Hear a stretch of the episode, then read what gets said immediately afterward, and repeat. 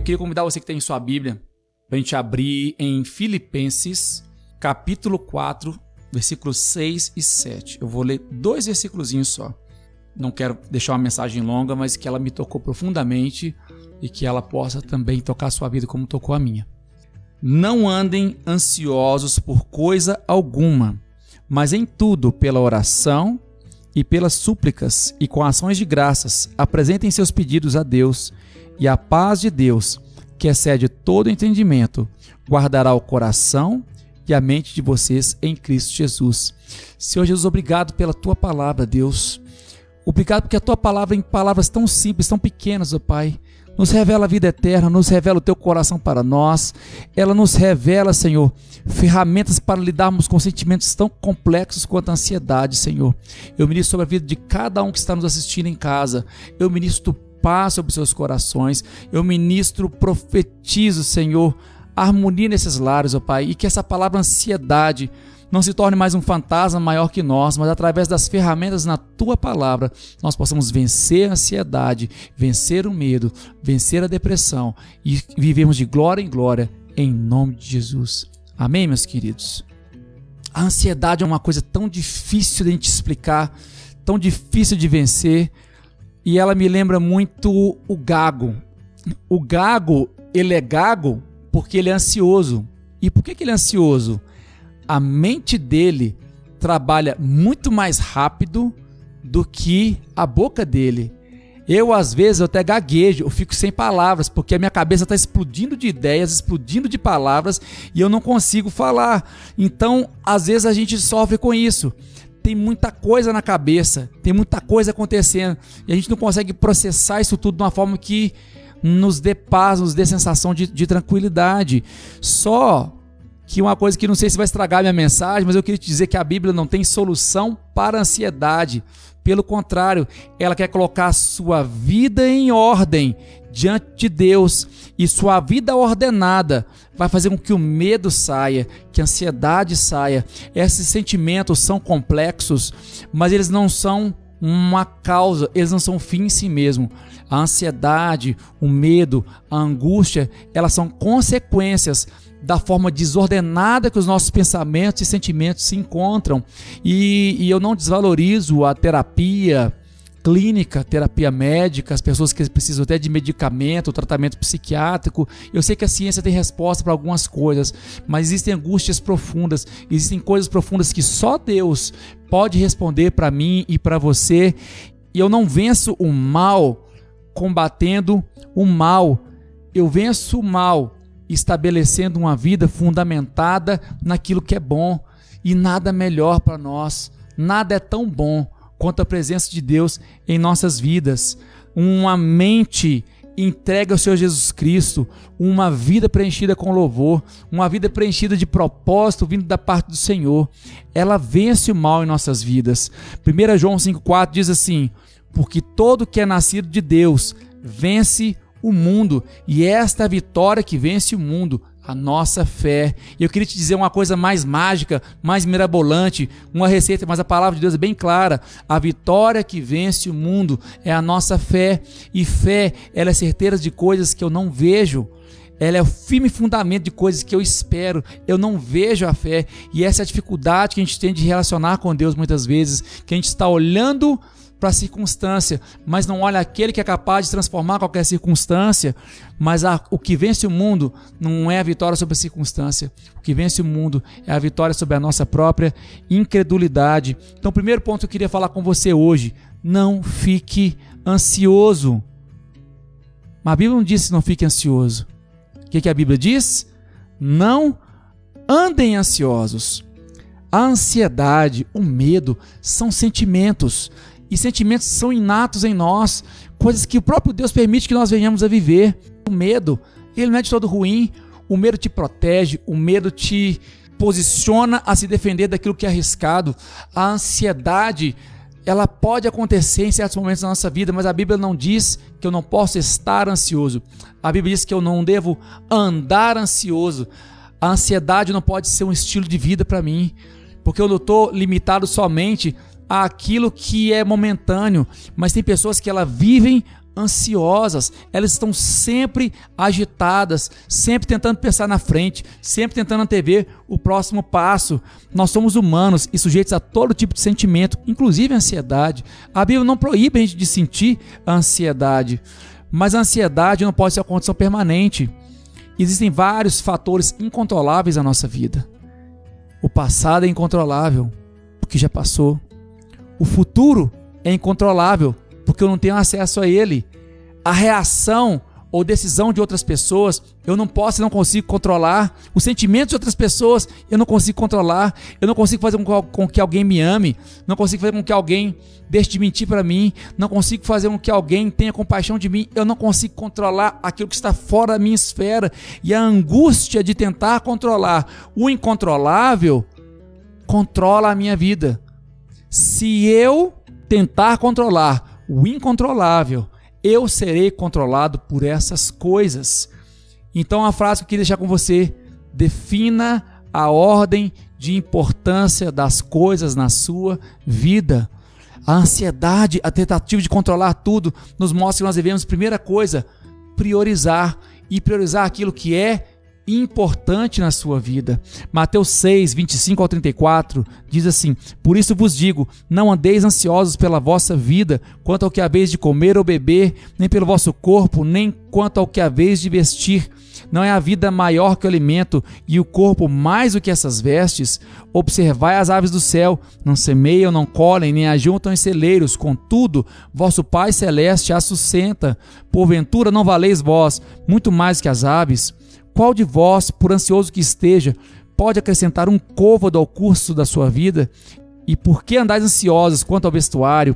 Considerai como crescem os lírios do campo, eles não, eles não trabalham nem fiam. Eu, contudo, vos afirmo que nem Salomão, em toda a sua glória, se vestiu como qualquer deles. Ora, se Deus veste assim a erva do campo, que hoje existe e amanhã é lançada no forno, quanto mais a vós outros, homens de pequena fé. Portanto, não vos inquieteis dizendo: que comeremos, que beberemos, ou com que nos vestiremos, porque é os gentios é que procuram essas coisas. Pois vosso Pai celeste sabe que necessitais de todas elas. Buscai em primeiro lugar o seu reino e a sua justiça, e todas essas coisas vos serão acrescentadas. Portanto, não vos inquieteis com o dia de amanhã, pois amanhã trará seus cuidados basta cada dia o seu próprio mal. Quanta coisa rica nesse texto, mas eu queria ressaltar para você. Quem de vocês, por mais que se preocupe, pode acrescentar uma hora que seja a sua vida? Preocupe significa pré-ocupação. Nós somos chamados a nos ocupar, a ter tarefas, mas quando me preocupo, eu estou gastando energia antes de fazer, uma energia que não produz, uma energia que tira o meu foco do hoje do agora. A Bíblia diz: quem acrescentar uma hora à sua vida, quem garante daqui a uma hora nós vamos estar vivos? Deus queira que sim, mas nós não sabemos. Se você está no passado, com a cabeça no futuro, você está pré-ocupado. Não se preocupe, se ocupe. E por que eu devo me ocupar? Porque Mateus 6,26 também fala que reconheça seu valor diante do Pai. Nós não temos simplesmente um Deus capaz ou um Deus fiel. Nós temos um Pai amoroso, um Pai cuidadoso, um Pai que não somente cuida das nossas necessidades, mas nos vê por inteiro. Se eu me reconheço como filho desse Pai, eu entendo que eu não estou aqui mendigando favores, mas ao me relacionar com esse Pai na condição de filho, Ele tem para mim todas as coisas. Mas eu tenho que primeiro colocar Deus na minha vida, primeiro buscar o governo de Deus e aquilo que ele acha justo, como é difícil para nós. Eu quero a mão de Deus, eu quero o toque de Deus, eu quero a palavra liberadora de Deus, mas eu não quero o governo de Deus para minha vida. A primeira coisa que nós temos que colocar em ordem dos nossos pensamentos e sentimentos é o quanto que Deus tem primazia na nossa vida, quanto ele é a prioridade na nossa vida. Ele é a sua programação de domingo, não resolve. Ele tem que andar com você o tempo todo. Se eu tentar usar Deus como um recurso para cumprir meus planos, eu vou tentar impor a Ele uma condição que Ele não vai aceitar. E tentar impor para mim uma expectativa que Ele não tem que cumprir. Isso se torna um fardo que eu não consigo carregar. Eu me frustro. A preocupação é um fato diário Então ele fala assim: por que, eu vou pensar no dia de amanhã? Foca no hoje, basta cada dia o seu mal. Cria um compartimento do dia. Aqui no Canadá, aqui em Calgary especificamente, desde o dia 15 do 3, nós estamos em casa. Eu saí duas ou três vezes para ir no supermercado rapidinho e voltar. Estou trabalhando de casa, estou em casa, estou quieto em casa. Eu oro para aquelas pessoas, aqueles serviços essenciais que estão trabalhando, que têm necessidade de sair de casa. Mas o ficar em casa, a família toda, esposa, filhos, a rotina diferente, é angustiante. Mas o que eu faço? Qual é a agenda de hoje? O que eu preciso fazer hoje? Porque senão eu passo um dia com as minhas próprias ideias, não me ocupo, fico cansado, não peguei na Bíblia, não orei, porque eu gastei meu tempo com as minhas preocupações. Segundo ponto desse texto: nada nem ninguém. Uma outra tradução desse texto de, de, de, Filipenses, que nós lemos aqui, que a gente fala aqui, ó, por coisa alguma, não andem ansiosos por coisa alguma. Tem uma tradução que diz: não andem ansiosos por nada nem ninguém. Essa palavra ela é usada para enfatizar que nós não devemos nos prender por coisas e nem devemos prender por pessoas. Desenvolva um foco e não deixe que as coisas ou pessoas roubem o seu foco. Tenha um plano na sua vida, tenha expectativas, tenha metas. Eu vejo pessoas falando assim: quando passar esse coronavírus, quando passar essa pandemia, eu vou fazer isso. Esquece. Pensa no hoje. Pensa nas coisas que você precisa mudar hoje. Pensa nas conversas que você precisa ter com seu cônjuge hoje, acertar coisas com seu filho, consigo mesmo. Pensa no hoje. Eu não sei eu amanhã. Eu não posso me preocupar com amanhã. Eu tenho que desenvolver uma dependência de Deus e um foco que eu não posso ser roubado por coisas ou pessoas. O meu sustento não vem do meu trabalho, o meu sustento ele vem de Deus, o Deus que dá a oportunidade de trabalho, que capacita meu corpo e minha mente para trabalhar. É Ele quem governa o mundo e, e Ele não vai nos deixar faltar. Confie nisso.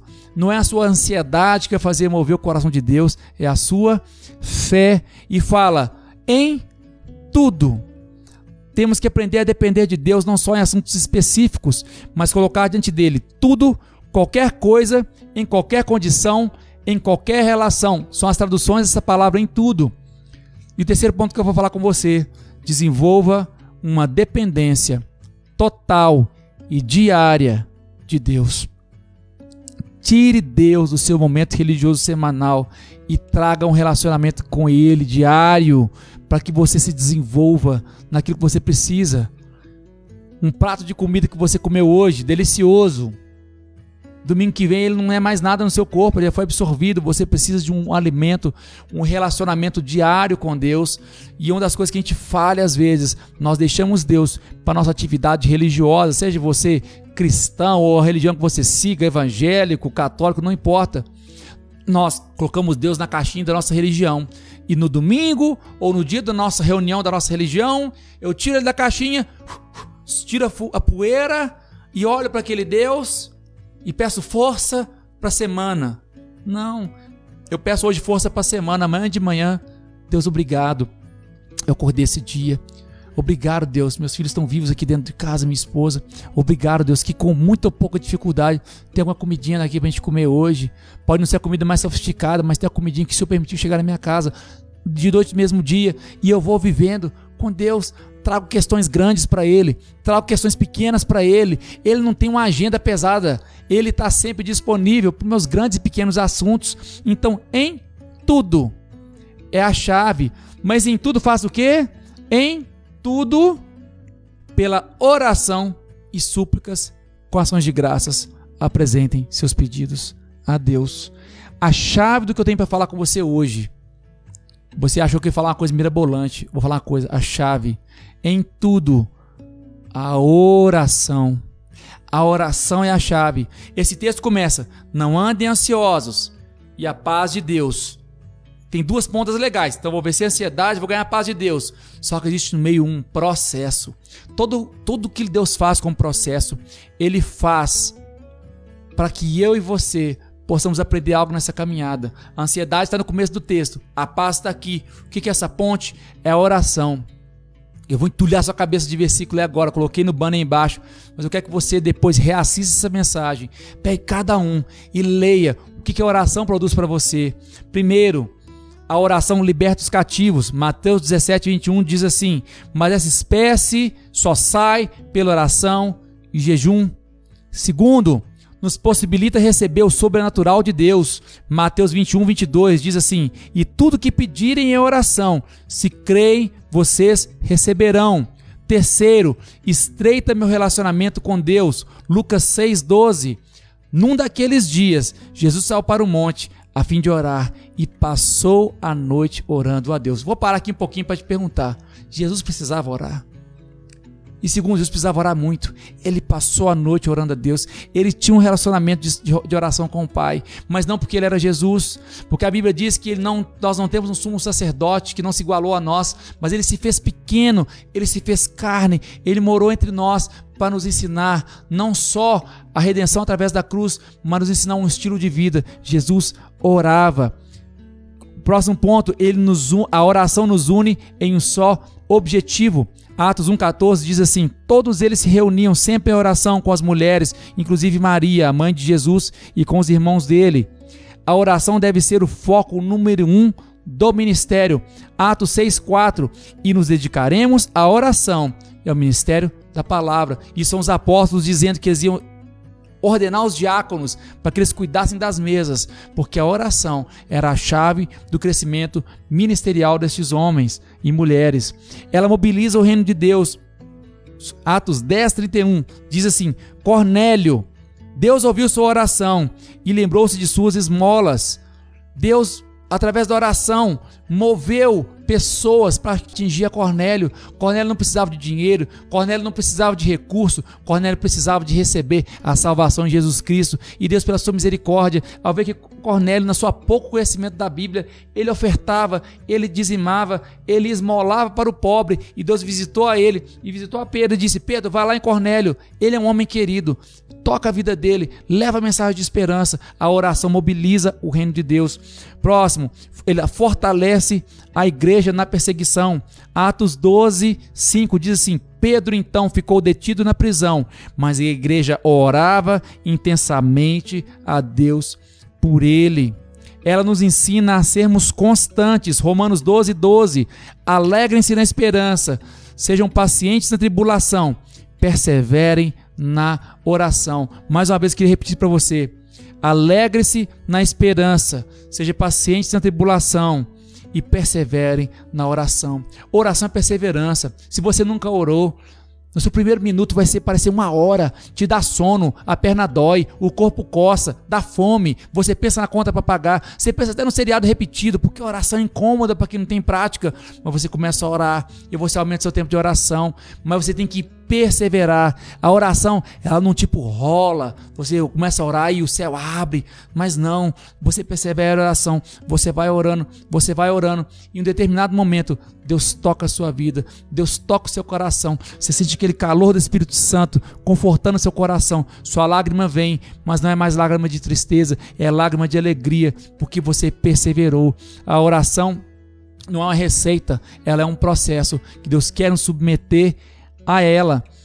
A oração equipa a família espiritualmente. 1 Coríntios 7, 5. Não se recusem um ao outro, dizendo para casais, né? Não se recusem um ao outro, exceto por mútuo consentimento e durante certo tempo, para se dedicarem à oração. Depois unam-se de novo, para que Satanás não os tente por não terem domínio próprio. A oração tem que fazer parte do seu casamento. Você tem que ter momentos de consagração, momentos de oração, jejuns, esposa, marido. Nós procuramos ter essa prática como igreja, mas trazemos essa prática para nossa casa. Temos momentos que a gente dedica a oração, dedica a consagração, tem coisa na sua vida. Você fala assim, cara, que ambiente esquisito, que vibe pesada aqui em casa.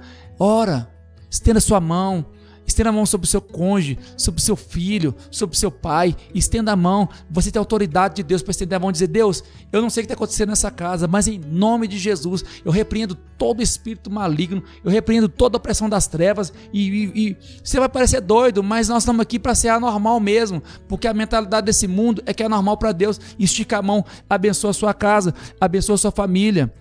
Seguindo aqui, ó. A oração, ela desperta meu espírito para situações ao meu redor e ela me torna vigilante.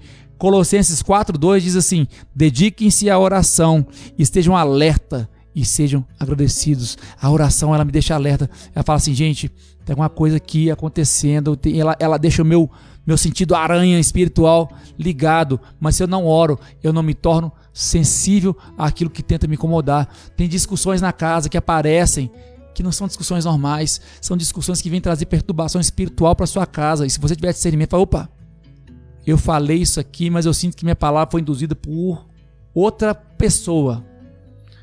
Meu esposo falou ríspido comigo, meu filho me tratou mal. Eu tenho que repreender e estar alerta para perceber que existe uma, uma questão espiritual por trás daquela pessoa ali. Então nós temos que ter esse discernimento, esse alerta da oração ela pode transformar a realidade de toda uma nação. Tiago 5,17 ele disse assim: Elias era humano como nós. Ele orou fervorosamente para que não chovesse, e não choveu sobre a terra durante três anos e meio. Tiago 5,17 fala isso porque ele diz também que o mesmo Elias orou e veio a chuva. Você, umzinho, pode transformar uma nação. Você, umzinho, pode transformar o seu país com a sua oração. Não duvide. Eu oro pelo Brasil, eu oro pelo Canadá, eu oro por Portugal, eu oro pela Espanha, eu oro por onde eu esteja. E eu falei assim, o que, que a oraçãozinha desse camaradinho pequenininho aqui serve? Serve muito, porque ela não move, a oração não move a mim, a oração move Deus, que tem poder e autoridade sobre todas as coisas. Então ela pode transformar uma nação inteira. Então minha ansiedade vai, vai ter emprego amanhã, minha ansiedade, essa pandemia vai passar. Minha ansiedade, essa economia vai mover. Eu não sei, mas o que eu posso fazer é orar pela economia, orar por sabedoria para os governantes, orar por sabedoria dos institutos de saúde, orar para que haja uma vacina, orar e orar para que Deus multiplique riqueza, multiplique recursos, multiplique empregos, iniciativas. E eu estou orando e eu creio que Deus, na minha pequenez, ele me ouve e ele me atende, não porque ele me ama simplesmente, mas porque ele reconhece que meu coração, quando eu oro, ele entra em sintonia com o coração dele. Amém, meus queridos? Falei aqui meio que no tirinho aqui, que eu quero que você pegue essa pregação depois, volta nela, esmiuça esses tópicos sobre a oração que eu falei aqui. A oração é a chave que eu tenho para falar com você hoje.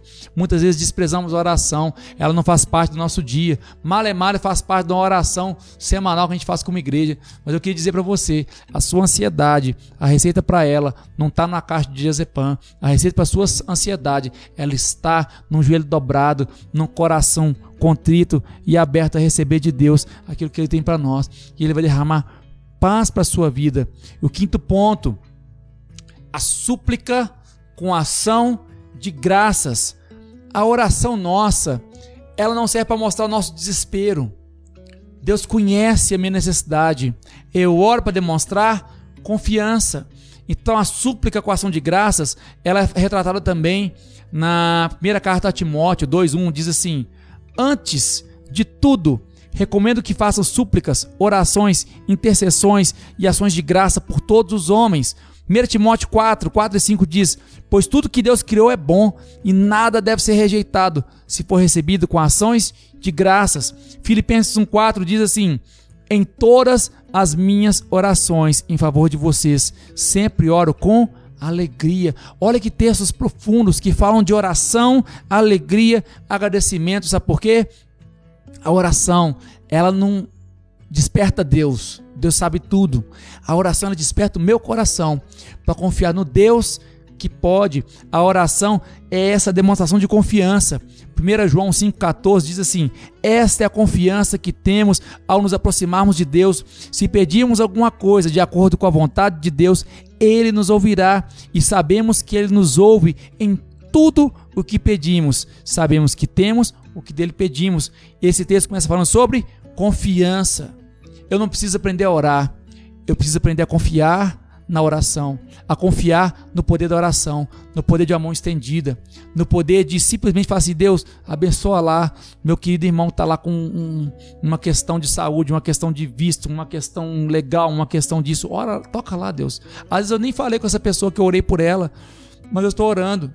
Nós estamos aqui orando constantemente, não só pelas nossas necessidades, estamos orando pelas necessidades de várias pessoas que a gente conhece, porque eu tenho confiança que a minha oração, ela não move o coração de ninguém, mas ela move o coração de Deus e Deus através da minha fé, ele vai fazer o impossível, porque ele me dá essa confiança. Ela não vem de uma autoconfiança. A confiança da oração, ela não é autoconfiança, ela é a confiança que Deus é capaz e fiel de suprir e cumprir suas promessas. Sabe que eu acabei de falar isso aqui tudo?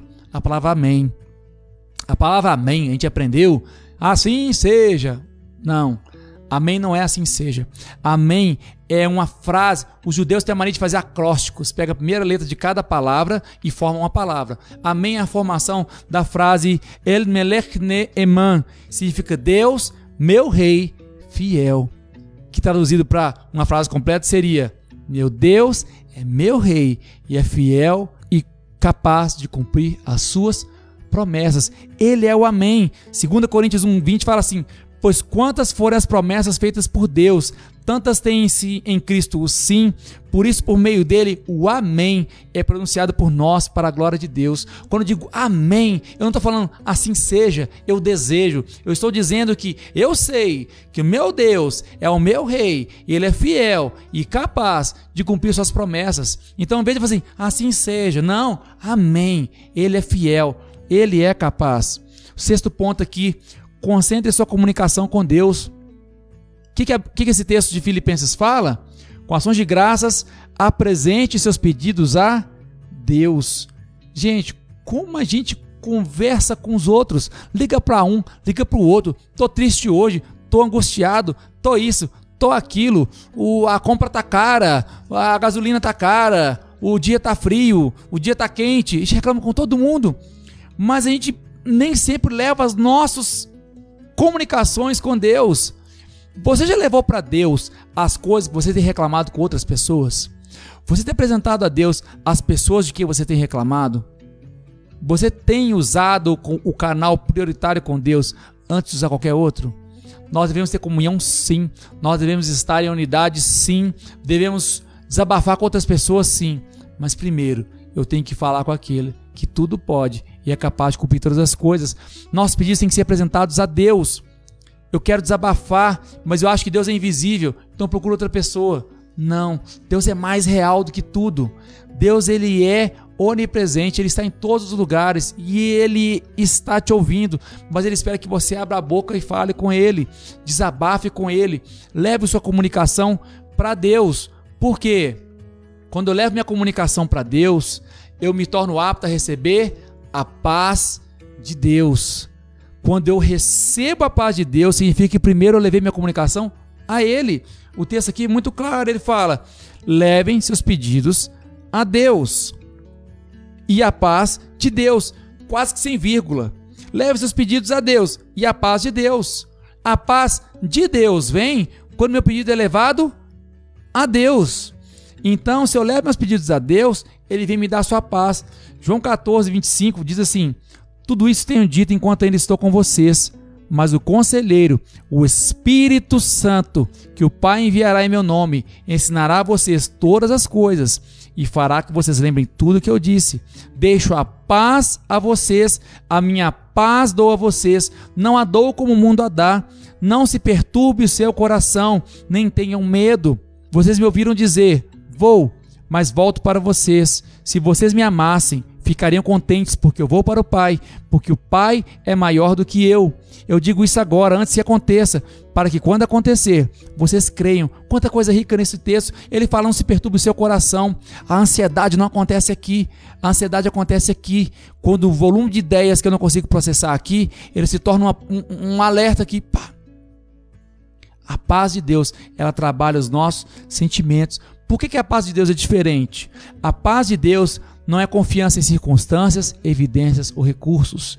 Eu não estou confiando que amanhã vai ter provisão na minha casa porque eu tenho um ótimo emprego. O meu ótimo ou mau emprego, ele pode acabar amanhã.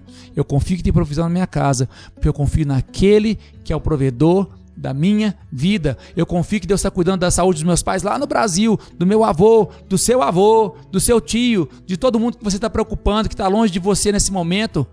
Tenha paz, mas eu não quero que você receba minha paz Busque a paz de Deus, porque a paz que Ele dá é diferente, porque a confiança em uma pessoa. Juízes 6,24 diz que Ele é o Jeová Shalom, ou seja, Deus não tem paz, Ele é a paz. E esse mesmo texto de Juízes, quando Gideão está naquele momento difícil de falar assim: Gideão, chamei você, você vai libertar uma nação. Ele ficou aqui perturbadão ali, e, ele, e Deus disse para ele assim: Eu estarei com você. Quando Deus disse para ele: Eu estarei com você, Gideão respondeu: Deus é paz. A confiança da presença de Deus é que foi motivador da paz na vida de Gideão.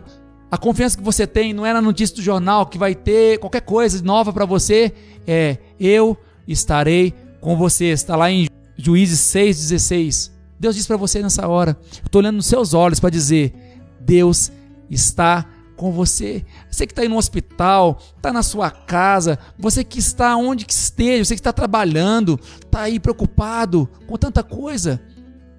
Deus está com você, meu querido, minha querida. A paz de Deus é proporcionada pela presença do seu Espírito Santo. Jesus disse que a paz dele chegará quando o Espírito Santo tocar nossas vidas, que possamos nos abrir para ele. E mais, por que, a paz dele é especial? No finalzinho desse texto que eu li, fala assim: Eu digo agora, antes que aconteça. A palavra de Deus, ela é mais atual que o jornal que vai sair amanhã.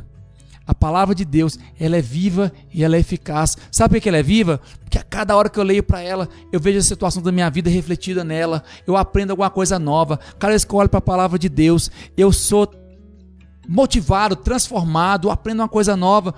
E você aprende nela antes. A tranquilidade que eu tenho é que Deus falou comigo. Ele vai cuidar de mim. Ele diz: Eu estarei com você. E eu falo: Beleza. Eu acredito. Acredito porque ele disse. Então ele trabalha também o nosso medo. O medo é um fator incontrolável.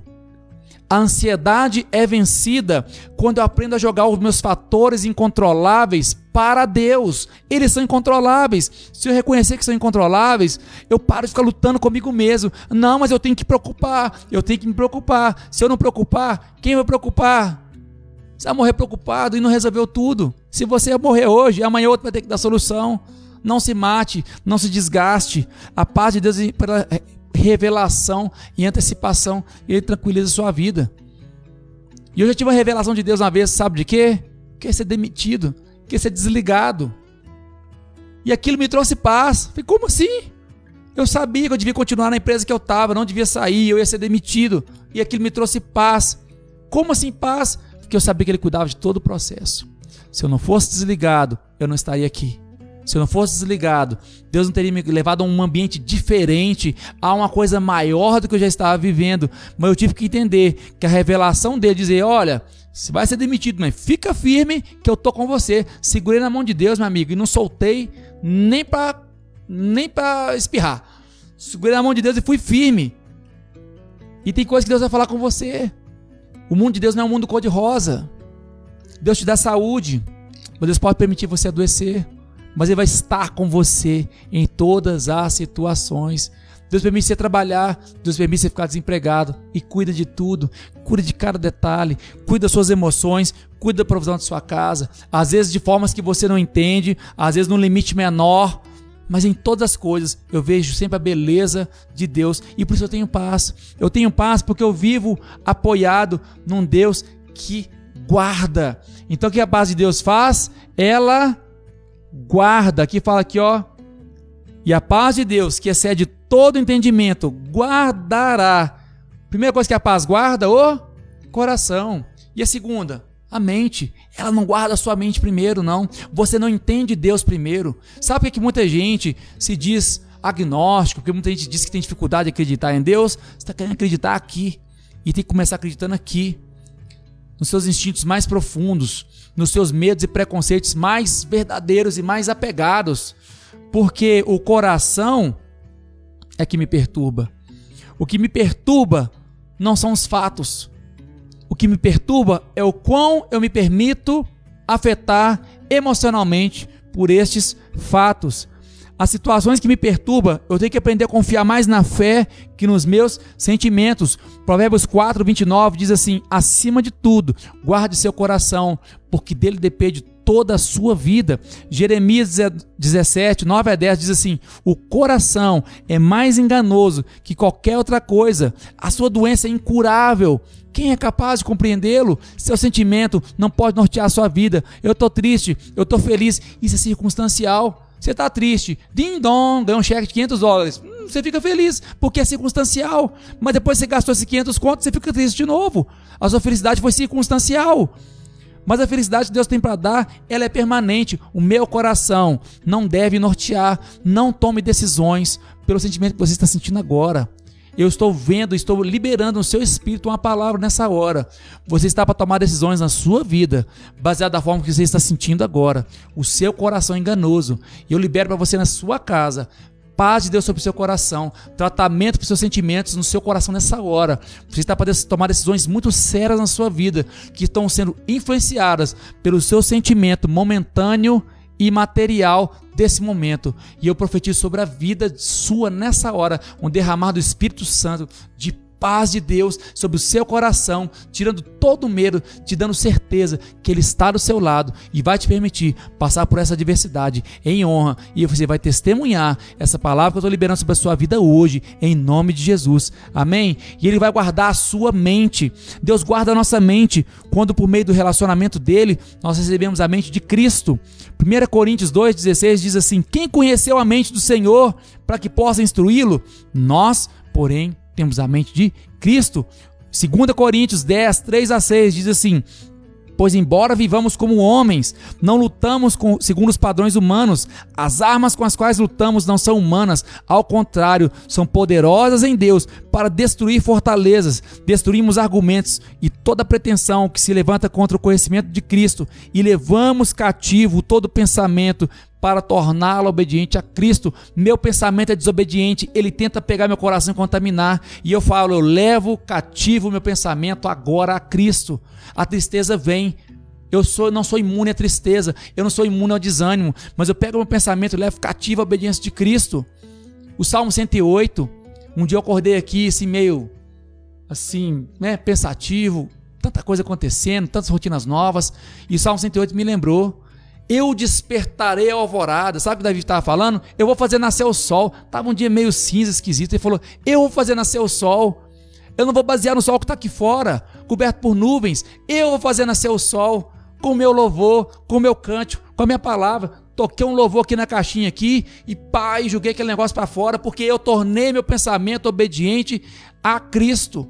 Eu subjuguei meu pensamento a Cristo. Ele não vai fazer isso por você.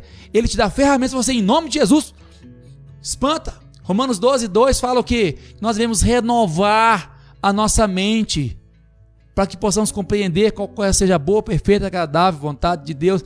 Cabe a mim renovar a minha mente. Cabe a mim me abrir para que Deus pegue meu pensamento e ó, show, show, show. Cabe a mim. E quando eu libero essa palavra, o pensamento, você está cativo à obediência de Cristo. Pode consertar em cima aí. Não vai entrar no meu coração pensamento ruim. Não vai entrar no meu coração, porque quando eu deixo, meu amigo, é o dia que você acorda, fica de pijama o dia inteiro, comendo aquele pacotão de biscoito, assistindo temporada de Netflix. Não é que é errado você pegar um dia, né? Um dia mais relax, não. Mas não deixar que esses sentimentos direcionem a sua ação naquele dia. Acorda, né? Faz a barba, troca de roupa. Nem sei para dar uma volta no quarteirão, mas toma atitude. Eu não vou me deixar bater não é automotivação que eu estou falando, não, meu querido. É levar o pensamento cativo à obediência de Cristo. É diferente. Fala, Deus, governa meu pensamento. Deus, eu não aceito esse pensamento. Deus, eu não aceito essa angústia. Não aceito essa preocupação. Eu vou seguir em frente e o Senhor vai me abençoar. Amém, meus queridos? Quando eu vejo as situações como Deus vê, eu aprendo a sentir como Ele sente. Vou falar de novo para você, Alexandre, vou pôr na telinha para você ler. Quando eu vejo as situações como Deus vê, eu aprendo a sentir como Ele sente. Deus, ele tem tudo no seu governo. Ele está lá no trono dele, assim, ó, quietinho. Ele não rói um igual eu. Ele não é a pessoa. Ele está lá. Sabe por quê? Porque ele sabe. Ele sabe o amanhã, ele sabe os próximos mil anos, detalhadamente para a vida de cada um. Mas quando eu levo meus pensamentos a adquirir a mente de Cristo, o que acontece? Eu vou devolver o futuro? De jeito nenhum. Se você visse o futuro, você quer jogar na Mega Sena e acabar com esse dinheiro, ia ser horrível para você. Se você visse o futuro, você ia querer modificar o seu presente em função do que você sabe. Você não precisa saber o futuro. Ele sabe. Deus, controla meu pensamento, que eu sei que o Senhor sabe. Então tranquilize meu coração, porque eu sei que o Senhor já sabe que eu vou passar por isso e vou ter vitória lá na ponta. Então, quando eu começo a enxergar as coisas como Deus vê, eu começo a sentir como Ele sente. Isso traz paz pro meu coração. E eu queria, para fechar esse texto com você, eu vou falar uma frase para você aqui agora. Quando a minha mente se alinha com a mente de Cristo, meu coração se sente guardado. A paz me dá um coração grato e a minha vida de oração e súplica me sustenta, me dá vitória sobre a ansiedade.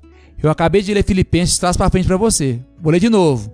Se você pegar esse texto de Filipenses que nós lemos lá no começo, de trás para frente, se lê assim: Quando a minha mente se alinha com a mente de Cristo, meu coração se sente guardado. A paz me dá um coração grato e minha vida de oração e súplica me sustenta e me dá vitória sobre a ansiedade. Amém?